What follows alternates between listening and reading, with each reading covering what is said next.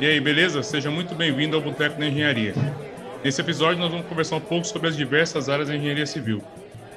O engenheiro civil é um profissional que projeta, gerencia e executa obras, de todos os tipos, portes, tamanhos, tanto no setor da habitação, como casas e prédios, também realiza obras estruturais, como viadutos, estradas, pontes, construção de grandes estruturas ligadas ao setor industrial, entre outras. No meio de tudo isso, o engenheiro civil ele acompanha as etapas de construção desde a sua fundação, fazendo os devidos registros no livro de ordem.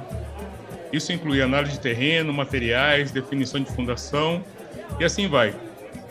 Para saber um pouco mais como funciona essa rotina, hoje nós vamos conversar com o engenheiro civil, o Silveira, especialista em análise de solos. É, Wellison, seja muito bem-vindo ao Boteco da Engenharia. Sinta-se em casa. Se apresenta para a galera aí, cara. E aí, meu amigo Leandro, prazer incrível, cara, tá com você. É, o sotaque é mineiro, então você não repara muito, não. Mas é um prazer enorme estar tá aí fazendo parte desse episódio com vocês. É, meu nome é Wellison, sou engenheiro civil, formado em 2005 e atuo na área de controle tecnológico desde 98. Faz um tempinho. É pequena então, bagagem, hein? A pequena, mas a gente se diverte com essa coisa. A gente foi picado pelo bichinho da, de obra, bichinho da engenharia e eu sou muito satisfeito com o que eu faço. Eu, eu faço o que gosto, graças a Deus. Então, quando você faz o que você gosta, já diria o filósofo, você não trabalha dia nenhum, né? levanta para fazer o que gosta. Não, legal. É, você fala que estava na, área de controle tecnológico. Explica um pouquinho para a gente o que, é isso. O que, que é controle tecnológico? Isso é legal. Eu gosto de falar o que é controle tecnológico, falando o que, que não é controle tecnológico, porque fica mais fácil do cara entender. Cara, é impossível hoje você andar numa estrada brasileira e não se deparar com algumas crateras. Né? Claro que isso diminuiu bastante com as concessões, mas se você anda numa estrada federal, está sob controle do governo federal, estadual, municipal, fatalmente você vai se deparar com crateras, com deformação no asfalto, você vai se deparar com é, encostas caindo para o meio da, da pista. Ou seja, o que, que faltou nisso? Faltou projeto? Não. Muitas vezes o projeto foi muito bem executado. Aliás, foi muito bem projetado, né? Teve uma equipe de profissionais que se debruçaram em cima desse projeto, fizeram algo realmente bem feito. O grande problema é que na hora que vai ser executado, você não tem ninguém para estar tá aferindo, conferindo a qualidade da mão de obra e do material. Se você não confere qualidade do material e da mão de obra, fatalmente a estrutura ela tende a ter uma vida útil reduzida. E aí é o que acontece com as nossas estradas. É o que acontece com prédios que, que caem, é o que acontece no caso daquele viaduto lá. Não gosto nem de entrar nesse detalhe, porque a, conversa é vai longa, é longa sim, e sim. são muitos argumentos. Mas fato é que muitas vezes você pode ver um viaduto caindo, uma ponte rachada, interditada. Por quê? Falta de controle dos materiais, falta de controle das propriedades físicas dos materiais falta de controle da mão de obra, da forma como é executado. E o que, que é isso? Tudo isso que eu estou falando, esse controle, é o controle tecnológico. É, basicamente, são ensaios tecnológicos, ensaios de engenharia, onde nós verificamos as propriedades físicas, químicas do material, avaliando resistência, densidade e por aí vai. Na eletricidade, a gente faz algumas análises em transformadores, transformadores que são refrigerados a óleo. A gente faz uma coleta desse óleo, manda esse óleo para uma análise num laboratório específico, avalia teor de água, avalia se tem alguma contaminação, se esse óleo está deteriorado ou não, até para ter uma condição e um diagnóstico até do próprio transformador. É, esse controle tecnológico, essa análise que, você, que, vocês fazem, é mais ou menos nessa linha. Então, é, é, garantir que os produtos que são aplicados, que os materiais que são aplicados na construção civil, eles ainda contêm as suas características e assim vão garantir a durabilidade do que foi feito. É, é exatamente isso. Exatamente isso. Deixa eu dar um exemplo é, bem prático.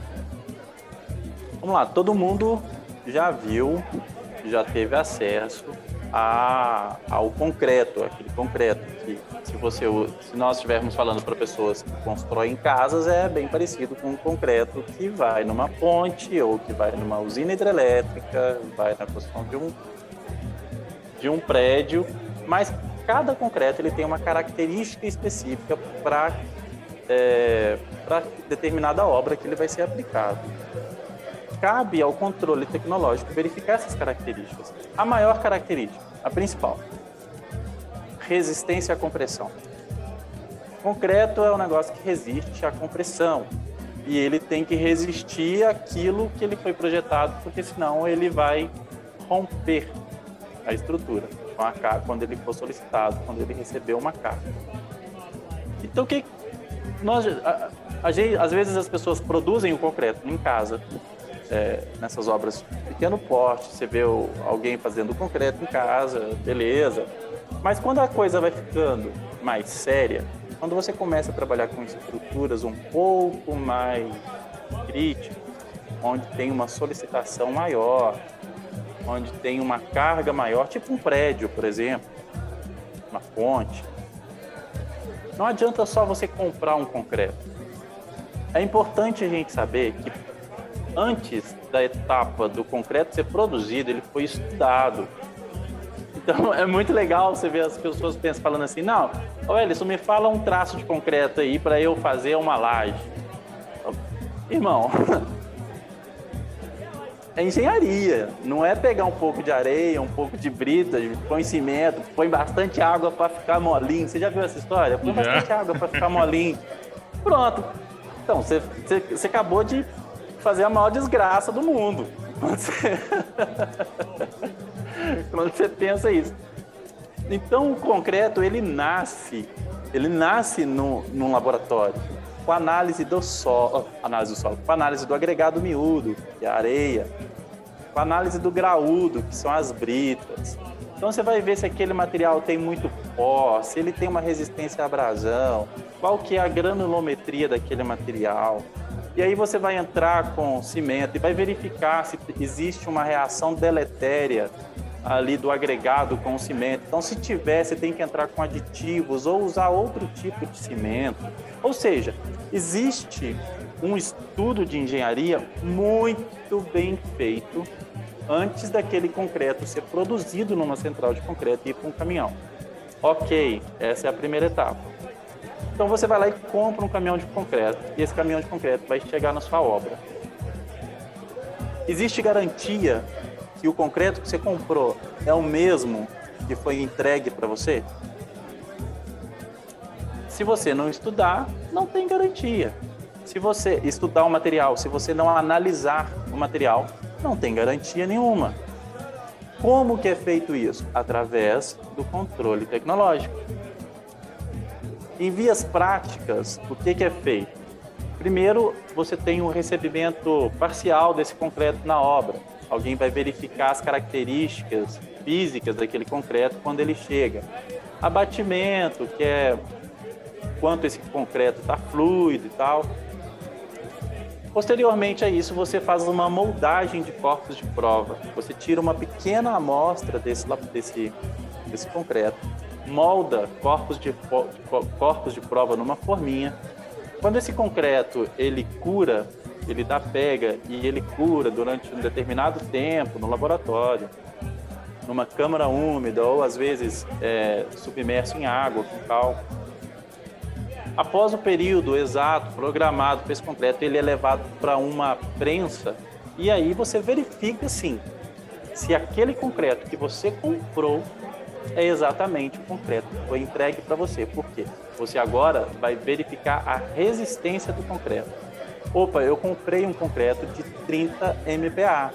Quando o laboratório analisou, esse concreto deu 15 MPa, ou seja, ele resiste metade da resistência que você comprou. Fatalmente, se o seu projeto for um projeto bem feito, não preocupa não, seu prédio vai cair. E nesse Parece... cenário, cara, você falou isso aí, isso é muito legal. Você vai lá e compra um, um caminhão de concreto de 30 MPa para fazer um, uma, uma passarela, uma ponte. Aí de repente você manda fazer o um ensaio e deu 15 MPa. E aí? E aí vamos, vamos acionar o nosso querido projetista. E aí ele vai dizer pra gente, são duas ou três opções. Ele pode falar assim, superdimensionei a estrutura, não tem problema. Aleluia, continuemos a vida, tudo certo. Só que aí você vai, você vai recorrer ao seu querido fornecedor de concreto e vai pedir para ele uma indenização, porque você comprou um negócio e ele entregou outro. Então, no mínimo, ele vai ter que reembolsar algum dinheiro. Número dois, eu, o projetista pode olhar e falar assim: vamos fazer um reforço estrutural, porque existe a possibilidade de fazer um reforço estrutural, então você vai ter um gasto adicional com reforço estrutural que normalmente sai mais caro do que a obra. O molho sai mais caro do que o frango. Sai mais caro que o frango. E a terceira opção, que é a mais desastrosa de todas. Tem certas estruturas que o projetista vai olhar, vai avaliar e vai falar assim: é, não tenho o que fazer. Demolição total e fazer tudo de novo. Só que, apesar de ser algo terrível de ouvir, é muito melhor você ter que demolir isso é, no, durante consciente. o processo de construção consciente do que um prédio cair cheio de gente dentro. E como que você sabe se seu concreto está bom? Controle tecnológico. Não tem como não fazer ensaios para controle do material que você está comprando para aplicar na sua obra. Detalhe, isso se aplica a concreto, isso se aplica a blocos de concreto, isso se aplica, se aplica a blocos cerâmicos, isso se aplica a ferragem, a tudo que você põe na obra. Tudo que você utiliza na obra é necessário que você tenha um controle sobre o material que você está aplicando. Detalhe, não é só o material, é a forma como se faz. Concreto, por exemplo, eu gosto muito de concreto. Se eu pudesse, eu colocava concreto na marmita, ô Leandro. E... saía, saía passeando com concreto. Por isso você enchia os copinhos lá de concreto, né? Nossa, Deus. Comer deve ser, não deve ser muito difícil. O problema é depois, né? Exatamente. Mas. Mas eu gosto muito do concreto porque não é só o material. A aplicação dele também é, precisa ser controlada. O concreto ele precisa ser vibrado. O concreto convencional tem que ser vibrado. E não é só vibrar de qualquer jeito, tem a forma correta de vibrar. Existe uma forma correta para fazer tudo. E se você fizer de uma forma inadequada, exemplo, se você vai vibrar o seu concreto numa viga e você vibra demais, você vai ter problema de segregação. Então, o, tende ao material graúdo e todo para o fundo da forma, começar a ter exudação, a água sobe, você tem problema de, de resistência no topo da estrutura, cheio de problema. Se você vibra pouco, você corre o risco de ter ninhos de pedra ali, você corre o risco de ter vazios. Corre o risco não. Fatalmente você vai ter vazios no concreto. E nesse caso, o problema está no concreto, não está no, no concreto problema está na aplicação, na forma como você está fazendo. É a mesma coisa de você comparar, sabe aquele, aquele, aquele chocolate aerado? Sim. Cara, se você come um chocolate aerado, o que, que ele tem ali dentro? Ele tem vazios.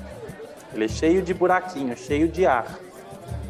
Você já reparou que quando você morde, a resistência desse concreto, quando desse concreto, a resistência desse chocolate quando você morde é muito menor do que a resistência de um chocolate maciço. Sim.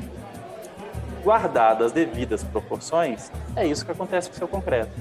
Se você aplica ele de uma forma inadequada, ele vai ficar errado, ele vai ter menos resistência do que devia. E a culpa não é do concreto, a culpa é do camarada que aplicou. Mas esse concreto, quando você compra esse concreto, o cara que está te fornecendo, ele tem que ter uma RT sobre isso também, né? É, na verdade, ele não tem uma RT sobre cada caminhão de concreto, né? Tem uma RT sobre é... o processo. Sim, e aí o que, que acontece? É... O, o, responsável pela elaboração do concreto, ele vai ser penalizado se o problema for no concreto. O responsável, isso é norma, a a 12655, a 6118. Cara, responsabiliza, tem cada pessoa está responsabilizada dentro do processo. Se o problema é execução, a RT do cara que executa, o problema está nele. Se o cara que fornece concreto, forneceu um concreto, é, um problema, o problema é dele. Mas tudo isso você só consegue identificar se tiver alguém conferindo o seu concreto. Então, o concreto chegou na, na obra, seu laboratório vai moldar um concreto. Você vai saber qual é a resistência que esse concreto deu. Se amanhã ou depois, e você não dá a mínima para a produção, ok? Você não dá a mínima para como está sendo executada sua obra. Se amanhã depois der um problema, você falar, ah, esse concreto está ruim. Não está, não. Nós ensaiamos, está aqui o corpo de prova, a resistência está boa. Você que aplicou mal. O seu, o seu processo executivo é que não foi acompanhado. Então, é, e é facilmente identificável onde está o problema. Só que para isso você tem que ter a ferramenta para identificar essas coisas. Qual é a ferramenta? Ensaios tecnológicos. Tem que procurar uma empresa que faça controle tecnológico para analisar esses materiais. Isso é para tudo.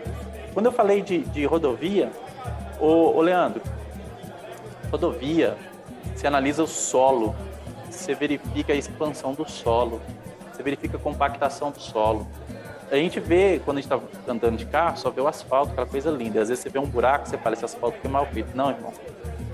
Foi mal feito é a estrutura toda do pavimento, muito provavelmente. A própria caixa que ele foi feito, ali, a compactação da caixa que foi ruim. Sim, tem pavimento que tem um metro para baixo a estrutura dele. Você vem, tem mais de metro em algum, alguns lugares. Por quê? Por causa da qualidade do terreno, qualidade do solo. Então você tem que vir em camada certinho, de acordo com o projeto, verificando, tal, tal, tal, tal, tal, até chegar na sua base, que normalmente é de uma brita graduada, alguma coisa assim, que é o material mais nobre, é, algo que vem é, usinado, um negócio legal. Você vai fazer uma base, você tem que controlar base. Aí sim, você tem uma estrutura do pavimento bem feita. Você lança a, a, capa asfáltica, perfeito. Você vai ter um pavimento de vida útil legal. Só que você tem que controlar tudo. Controla o subleito, que é o terreno natural. Às vezes precisa de um reforço do subleito, que é uma próxima camada. Subbase, base. E aí vem o seu revestimento. Tudo isso é controlado. Compactação, umidade, expansão, granulometria, uma série de coisas. Agora, o mais legal, o, Leandro, o mais legal é que a massa asfáltica, ela, o controle dela hoje no Brasil, ela é feita de uma forma, é, eu costumo falar que é o atestado de óbito, sabe? O CBUQ, que é a massa asfáltica, o, o CBUQ significa concreto betuminoso usinado a quente usinado a quente, porque quando ele está quente, ele tem uma certa viscosidade. Então ele é aplicado, ele ainda quente, ele é compactado. E aí vem rolo de rolo chapa, rolo de pneu e tem um, um processo de compactação ali em cima desse, desse asfalto. Que se for mal feito é, e depois verificado, é um atestado de óbito. Tipo assim, ó, o asfalto está ruim, não tem o que fazer, nós vamos prezar ele. Existem alguns métodos de reciclagem, mas é um absurdo de caro. É, mas de qualquer forma é uma intervenção extremamente cara ou deixa como está, é o que a gente muito vê por aí. Por quê? Por causa de métodos de controle tecnológico extremamente ultrapassados. Como que é feito hoje a verificação da massa asfáltica, da densidade da massa asfáltica, da compactação dela? Os caras terminam esse, essa compactação. Quando o asfalto esfria, no dia seguinte, dois dias seguintes depois, uma semana depois, os indivíduos vão lá e fazem uma extração de um corpo de prova desse asfalto, leva para o laboratório e aí verifica é, índice de vazios, é, o grau de compactação através da densidade dele, comparando com a densidade de projeto. E aí eles veem, ah não, deu certo, deu o grau de compactação, a massa foi bem executada. Parabéns, bola para frente, barco que segue. Se quando faz esse ensaio, uma semana depois, dois dias depois, um dia depois que seja, e verifica que não deu compactação, a quantidade de passagens do rolo não foi suficiente para atingir uma densidade aceitável de projeto, que normalmente gira em torno de 98% de grau de compactação, se não atingiu, não tem o que fazer. É aí que eu falo, testar de óbito. Que fazer, tá frio, tá frio. Qual que seria a solução para isso? Cara, nos Estados Unidos, na América praticamente toda, na Europa praticamente toda, utiliza um equipamento que se chama é, densímetro nuclear. No Brasil ele é chamado de gama densímetro, ou medidor nuclear de densidade e umidade. Esse equipamento, ele é dotado de duas fontes radioativas, uma para verificação de densidade e outra para verificação de umidade. Ele é utilizado no, no mundo inteiro, é uma, é uma tecnologia segura e utilizada no mundo inteiro, na Europa toda, praticamente em toda a América. E só o Brasil é que está na contramão do sistema, atrasado ainda. Mas isso está mudando, graças a Deus a minha empresa já trabalha com densímetro nuclear e tal. Mas é, Enquanto a análise dessa massa asfáltica é verificada, é, a densidade dessa massa asfáltica é verificada através dos métodos convencionais, um dia depois, quando a massa já está fria, com densímetro nuclear, você consegue acompanhar a evolução da compactação, ainda no momento de aplicação. Ainda quente. Ainda tem viscosidade, ainda está ainda tá aceitando compactação. Então, saiu da acabadora, que é a máquina que espalha o asfalto, já consegue verificar o grau de compactação do, da, da massa. Normalmente sai ali quando a massa tá, tá boa, a acabadora tá bem regulada, já sai na faixa ali de 82, 83% de grau de compactação. E aí você vai avaliando ao longo da compactação se atingiu ou não o grau de compactação especificado em projeto. Passou o rolo uma, duas vezes, você já verifica ah, não deu, passa mais. Não deu, passa mais. Não deu. Ah, opa, agora deu. Vamos para frente, gente. Não vamos desperdiçar também hora trabalhada aqui passando no lugar que já deu. Então você ganha produtividade, você ganha em qualidade, você tem é, ganha em economia, porque de, de, de ter que refazer, de retrabalho em cima de uma pista. É, e o detalhe, sabe quanto tempo leva para fazer uma análise, Leandro, com densímetro nuclear em cima de uma massa asfáltica para saber se está ok ou se não está ok? Deve ser demorado, né? Então, métodos convencionais, você extrai no, na, no asfalto, leva para um laboratório, você gasta no mínimo aí, dessa brincadeira, umas três horas, quatro horas para fazer, e mesmo assim, dois, três dias depois. Sim, já passou aí 72 ou quase 80 horas depois da aplicação. É ridículo. É ridículo. Seja 12 horas depois. É ridículo, porque você não tem mais o que fazer. Densímetro nuclear, você gasta 15 segundos. 15 segundos. A resposta é muito rápida, então. É muito rápido. É imediata, é não destrutivo.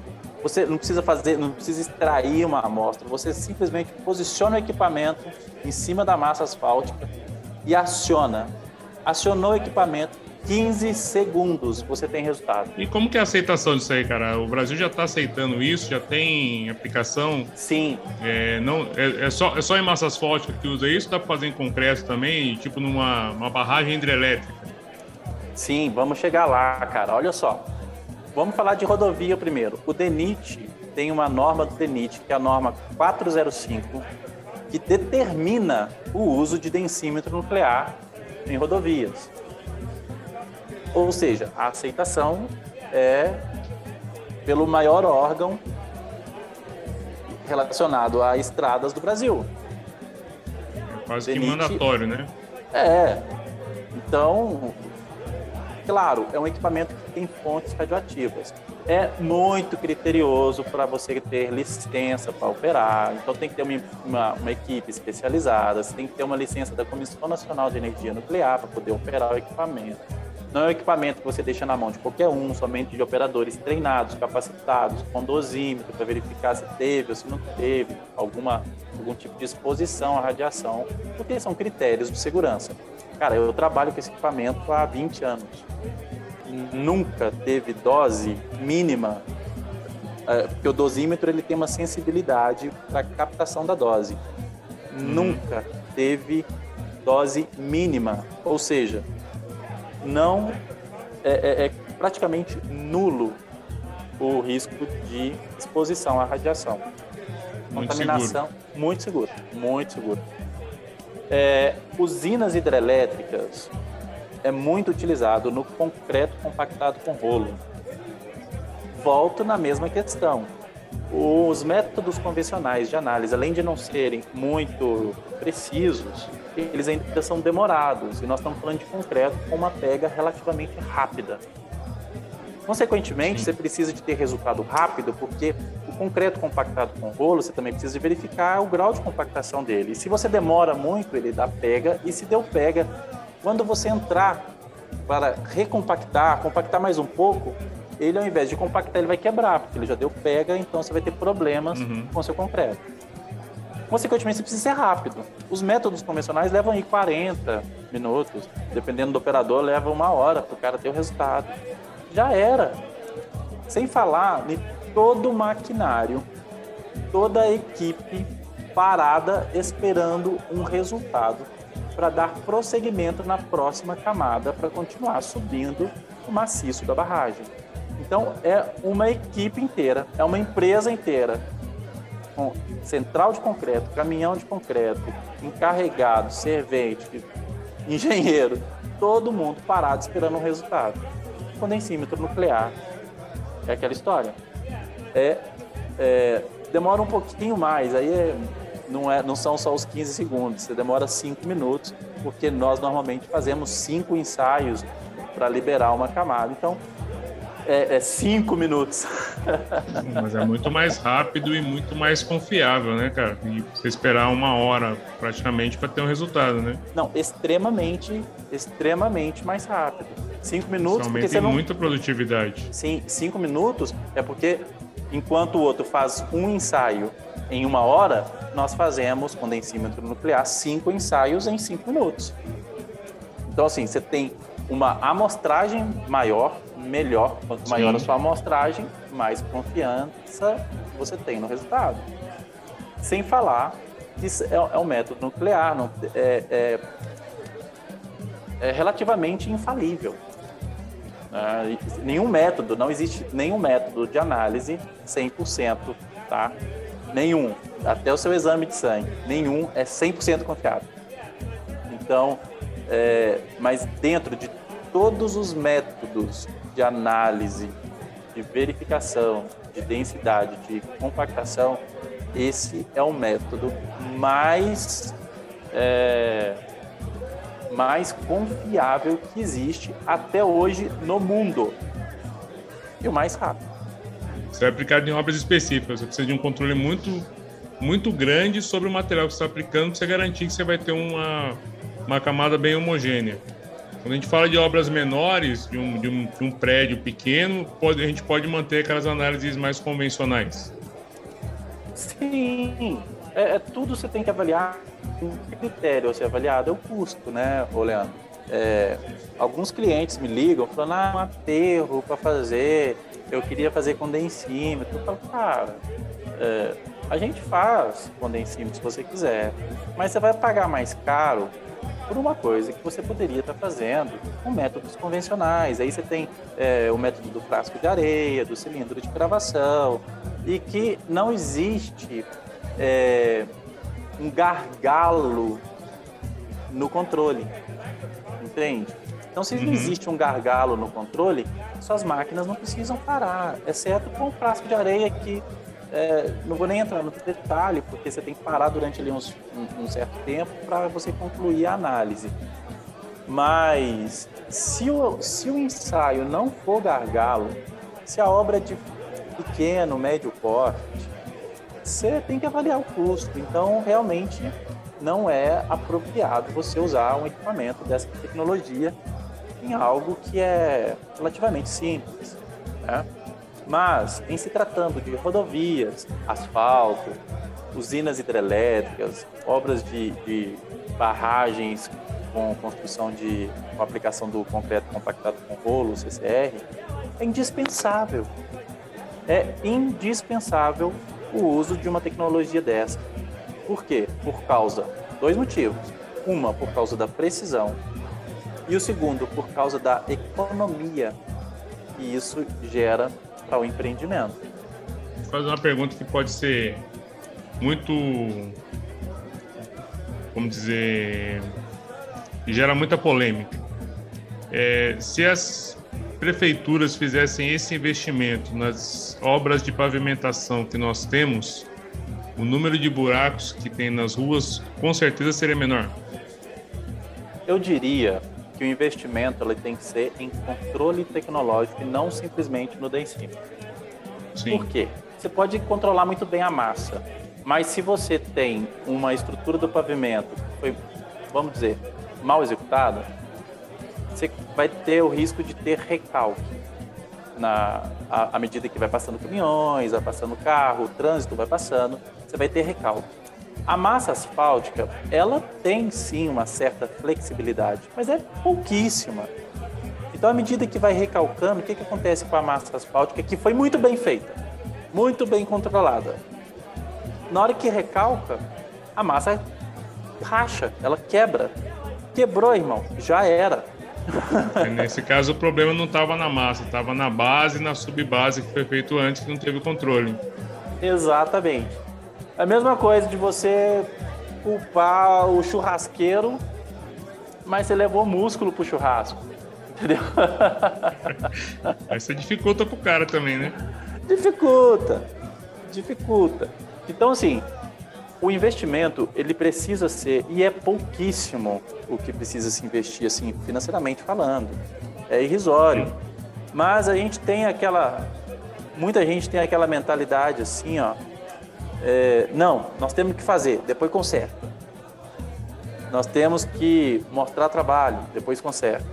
Cara, a prefeitura, o estado, o governo federal, é, obras privadas, é uma questão de responsabilidade, cara. Você ter um controle tecnológico.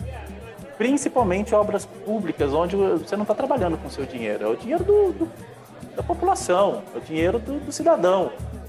Então tem que ter, sim, um controle de como está sendo executado. Você compra materiais bons, você contrata uma empresa que teoricamente ela vai fornecer um serviço de qualidade, mas você não controla. E fatalmente, se você não controla, você não tem números, você não tem evidências, você não tem como comprovar se o problema está no material, se está na execução. Dinheiro público, meu amigo, você tem que é, tratar com respeito. Então, obras de pavimentação, obras de grande porte, é indispensável o controle tecnológico, desde, os, desde a sua concepção. E esse é o, o grande portfólio, o grande carro-chefe da Valigel, né? Valigel, grande carro-chefe, densímetro nuclear e o controle tecnológico de obras industriais, rodovias, ferrovias, Aí você falou de prefeitura, de que, que é prefeituras, o estado, é, sendo carro-chefe, você tendo quase 20 anos de, nessa, nessa estrada aí. O, o número de, de, de trabalhos que você fez então para os órgãos públicos é bem grande. Não dá. Eu vou te falar, nesses 98 até hoje, é, são 20. Ó, o engenheiro tentando fazer conta de cabeça aqui, ó. 20. Sem calculadora não é nada, É, não tem HP, inimigo, engenheiro é o inimigo do HP, né? Com certeza. Cara, são 24 anos de estrada, rodei em mais de 20 usinas hidrelétricas e muito mais.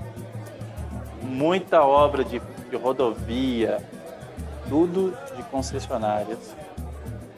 Eu, eu me lembro, assim, de bate-pronto de uma obra que eu fiz para a prefeitura. Uma. Nesses 24 anos. E aí, o que, que você. O que, que você por que, que você acha que esse, esse serviço para a prefeitura e para o estado ele não é tão aplicável? Falta de conhecimento? Ai, cara, é, eu não sei se a gente pode ficar tão bravo assim, né? Aí eu não falo nem como engenheiro civil, nem, do, nem como empresário. Eu falo como cidadão, né? É, como cidadão, o que eu percebo é que os caras querem se reeleger. Então, quanto mais. Cara, você vai na periferia, a alegria das pessoas é quando a rua fica pretinha no asfalto, irmão. Sim. Então, aquilo ali garantiu a reeleição do vereador, garantiu a reeleição do prefeito. E que se dane. Daqui. Aí o bravo, ó. eu não tô falando. Eu tirei o crachá, hein? o que eu vejo é isso. Então, assim, é uma falta de responsabilidade com dinheiro público.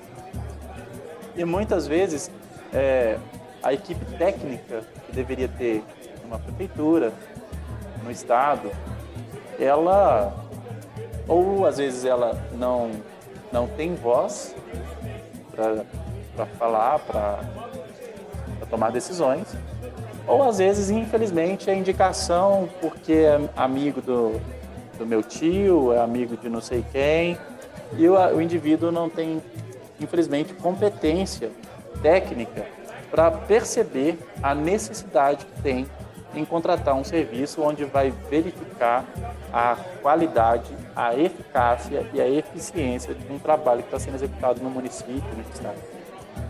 Show de bola. A gente se conheceu alguns anos atrás, dois anos atrás, trabalhando numa, numa obra de expansão de uma empresa aí no Vale do Paraíba. Quando eu cheguei, você já estava lá, você estava trabalhando já como na parte de fiscalização. Dá uma palhinha. O que, é o serviço de fiscalização na área, na área civil? Resumindo, é a maior treta do mundo.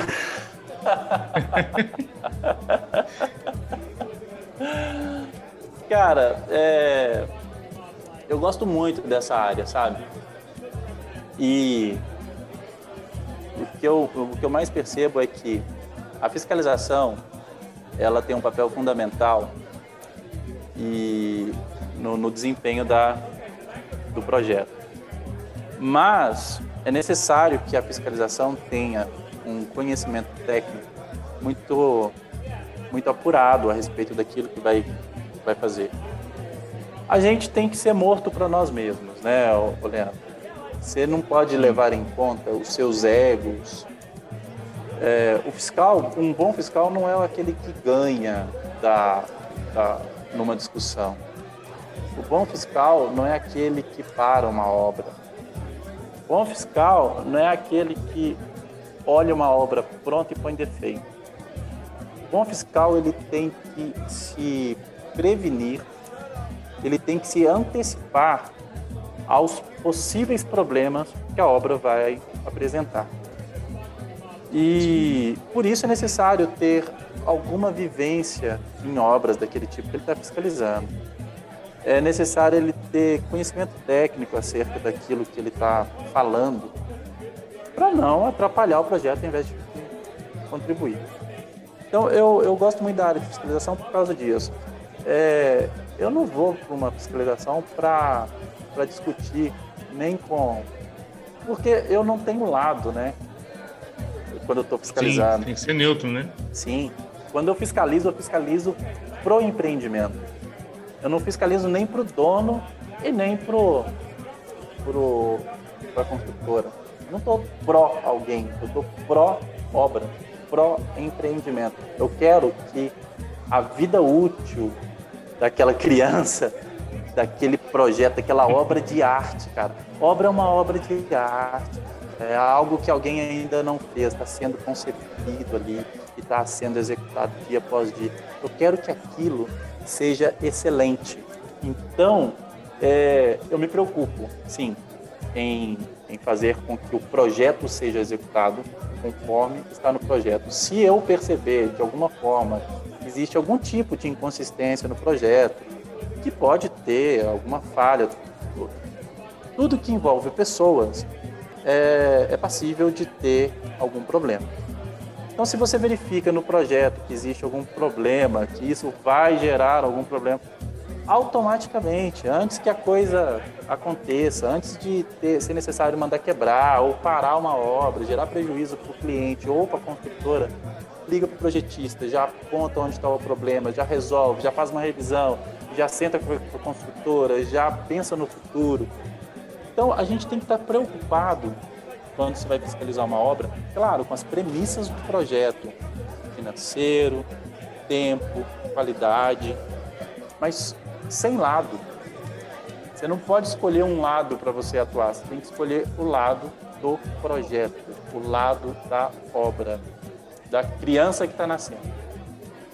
Entregar uma obra bem feita e com qualidade, né? Exatamente. Show de bola. Uma obra bem feita com qualidade, Leandro, ela, ela faz bem para o fiscal, ela faz muito bem para o cliente e ela faz bem para a construtora.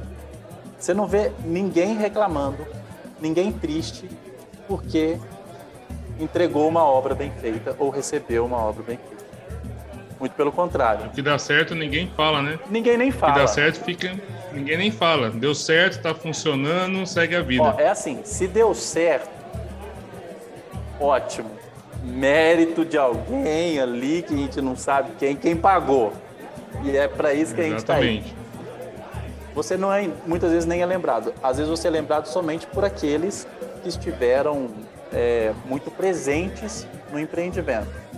Agora, Sim. se algo dá errado, Leandro, até o seu vizinho da sua infância vai saber que você estava naquele negócio e você está queimado por um longo tempo profissionalmente. Sim. Então, gente, vamos vai fiscalizar, fiscalize com foco em, em, em fazer algo excelente, algo eficiente, eficaz, debaixo de todas as premissas do projeto. É isso aí. Show de bola. Werson, muito obrigado por aceitar o convite de participar do, desse projeto do Boteco da Engenharia.